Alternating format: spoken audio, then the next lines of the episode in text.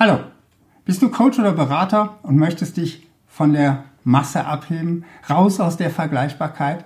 Möchtest du Kunden finden, die zu dir passen und mit denen du ohne große Preisdiskussion arbeiten kannst? In diesem Video erfährst du, wie dir eine fokussierte Positionierung als Coach oder Berater helfen kann. Warum ist Positionierung als Coach oder Berater so wichtig? Als Coach oder Berater arbeitest du besonders eng mit deinen Kunden zusammen. Du hilfst ihnen, persönliche oder berufliche Ziele zu erreichen. Du gibst ihnen als Berater fachlichen Rat, wofür du erstmal herausfinden musst, wo denn der Schuh drückt. Und hin und wieder musst du sicherlich auch mal unangenehme Themen ansprechen. Wenn hier die Chemie nicht stimmt oder die Werte nicht zusammenpassen, dann kann eine Zusammenarbeit ziemlich schnell zur Qual werden. Damit das nicht passiert, ist es extrem wichtig, dass du dich als Coach oder Berater eben klar aufstellst und positionierst. Bezogen auf deine Werte und Überzeugungen heißt es auch, eine klare Position beziehst. Doch auch aus Kundensicht muss es passen. Vertrauen spielt eine extrem große Rolle.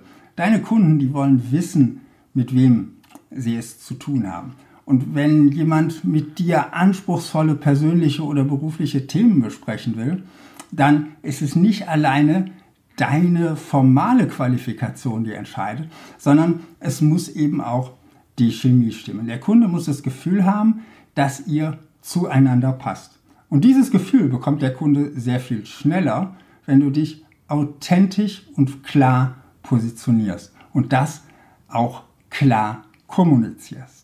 Der Kunde merkt schon im Vorfeld, ob die Chemie stimmt und das gibt ihm ein Gefühl der Sicherheit. Die richtige Zielgruppe zu wählen ist also eine extrem wichtige Entscheidung bei deiner Positionierung. Doch auch die Erwartungshaltung deiner Kunden spielt eine große Rolle. Die beeinflusst du sehr, sehr stark mit deinem Nutzenversprechen, was ebenfalls ein extrem wichtiger Aspekt deiner Positionierung ist. Verglichen zum Beispiel mit einem großen Konsumgüterunternehmen ist Positionierung für dich als Coach oder Berater also gerade deshalb so wichtig, weil du es bist, der mit deinen Kunden zusammenarbeitet. Du erbringst deine Leistung selbst. Während der Mitarbeiter, der die Positionierung für eine Konsumgütermarke festlegt, seine Kunden, die Verbraucher, wahrscheinlich niemals persönlich zu Gesicht bekommt. Dazu kommt der Schaden, der aus einem Fehlkauf für den Kunden oder auch für den Anbieter entsteht, ist im Konsumgütermarketing einfach viel, viel geringer, als wenn jemand den falschen Coach oder Berater auswählt. Warum ist ein Bauchladen für dein Marketing als Coach oder Berater tödlich? Wenn ich mich auf dem Markt für Coaches und Berater umsehe, dann sehe ich leider immer noch viele, die alles für jeden anbieten. Der BWLer der aufgrund seiner Ausbildung irgendwie alle Bereiche der BWL abdeckt und das für Gründer, Kleinunternehmen und Mittelständler. Oder der Rechtsanwalt, der irgendwie in allen Rechtsgebieten tätig ist. Bei Coaches ist der Bauchladen häufig mit dem Thema Flexibilität verbunden. Natürlich ist Flexibilität eine wichtige Eigenschaft eines Coaches.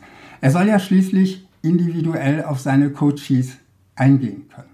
Aber nehmen wir mal an, du könntest wirklich für jede Art von Kunden, jede Art der Veränderung erreichen, jede Art von Problem mit diesem Kunden lösen. Wer würde dir das denn abnehmen? Zum Thema Flexibilität bei Coaches habe ich schon mal ein eigenes Video gemacht. Das verlinke ich dir am Schluss dieses Videos in der Endcard. Warum musst du als Coach oder Berater diskriminieren? Vielleicht sagst du jetzt, wenn ich mir jetzt eine bestimmte Zielgruppe rauspicke und nur für die arbeiten will, diskriminiere ich dann nicht? Ja, das tust du. Und das wirst du tun müssen, wenn du als Coach oder Berater erfolgreich sein willst. Ich weiß, dass sehr viele gerade im Coaching-Business das Bedürfnis haben, zu helfen.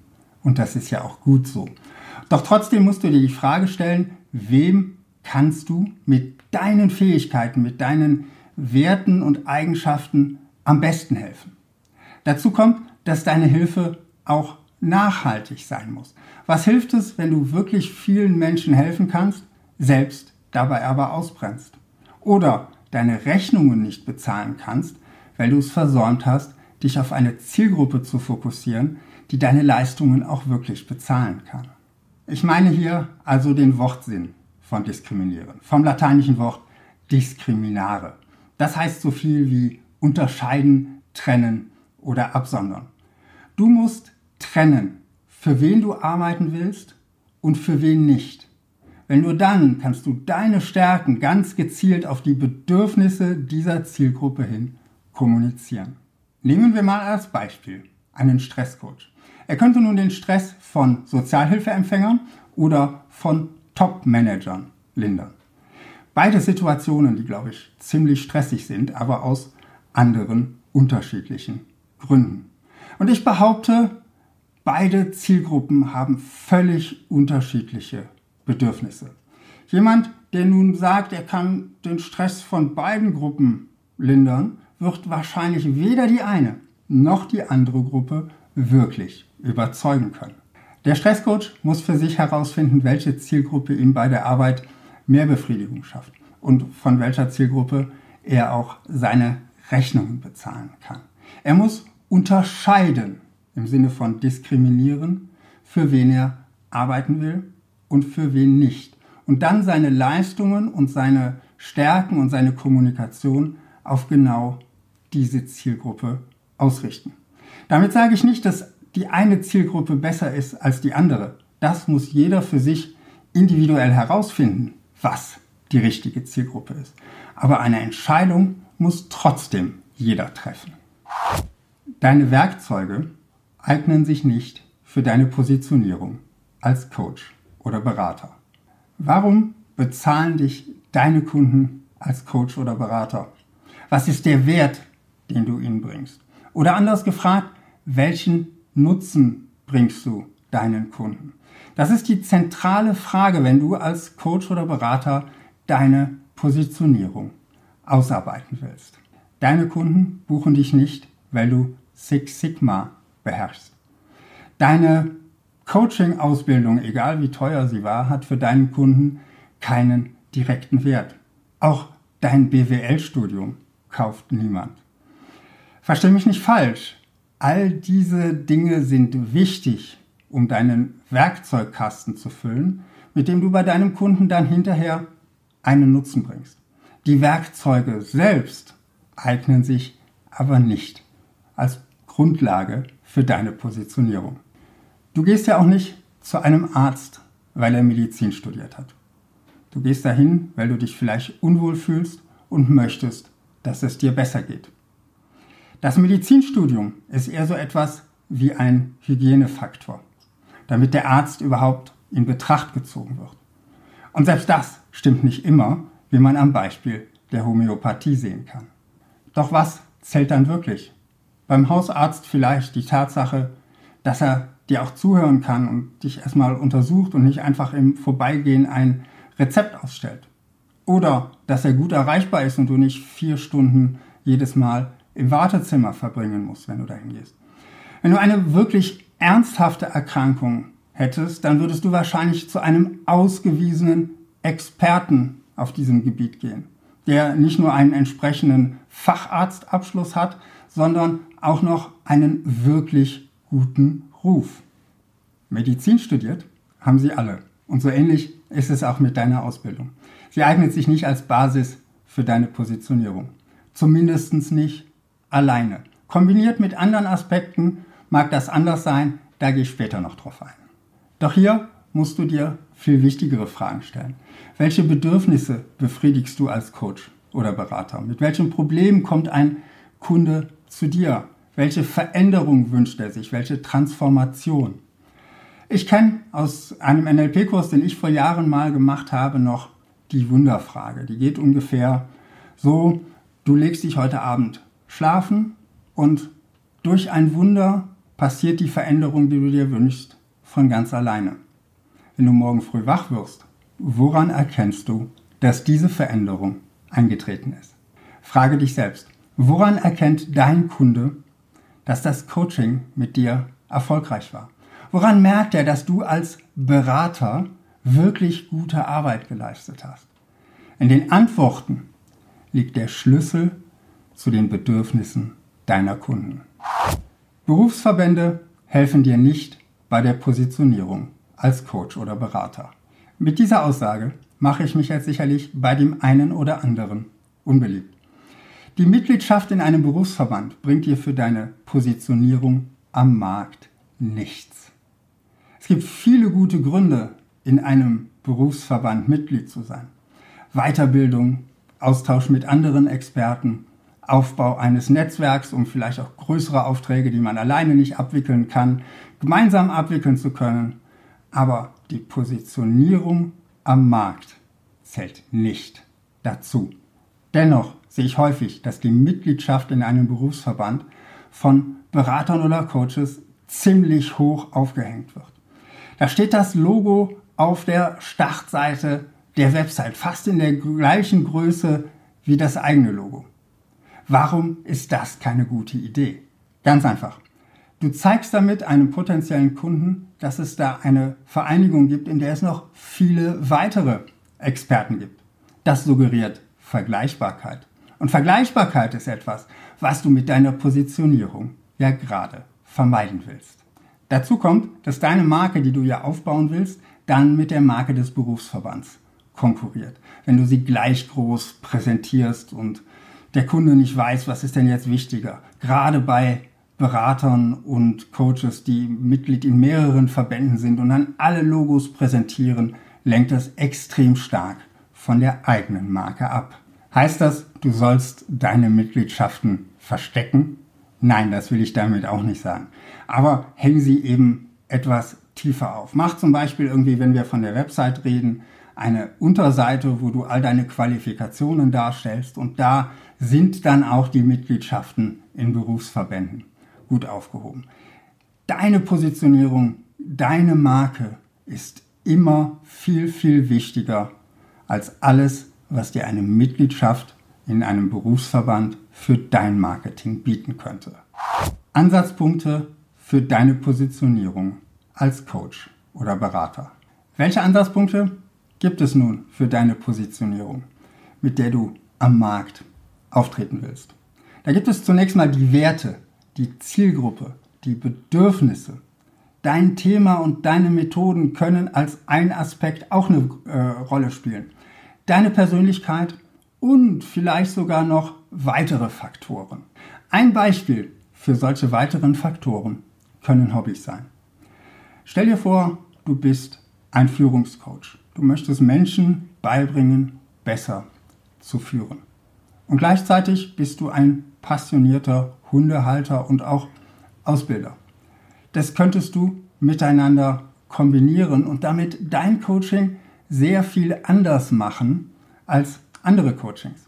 Ich habe das übrigens selbst mal in einem kurzen Workshop erlebt, wie Tiere Feedback geben können. Und das Ganze sehr unabhängig davon, was für ein Auto draußen vor der Tür steht oder was man für eine Position hat. Ich habe dabei gelernt, wie wichtig Körpersprache ist und was sie für einen großen Einfluss machen kann. Oder vielleicht bist du begeisterter Segler. Dann könntest du ein Coaching mit Führungsmannschaften zum Teambuilding auf einem Segelschiff anbieten. Auch das wäre etwas anderes als die meisten anderen Trainings oder Coachings. Schütze deine Positionierung als Coach oder Berater. Eine Positionierung aufzubauen, das ist kein Sprint, das ist ein Marathon. Das kostet Zeit, Arbeit, Nerven, Geld. Darum ist es so wichtig, dass du deine Positionierung schützt, dass du sie hegst und pflegst.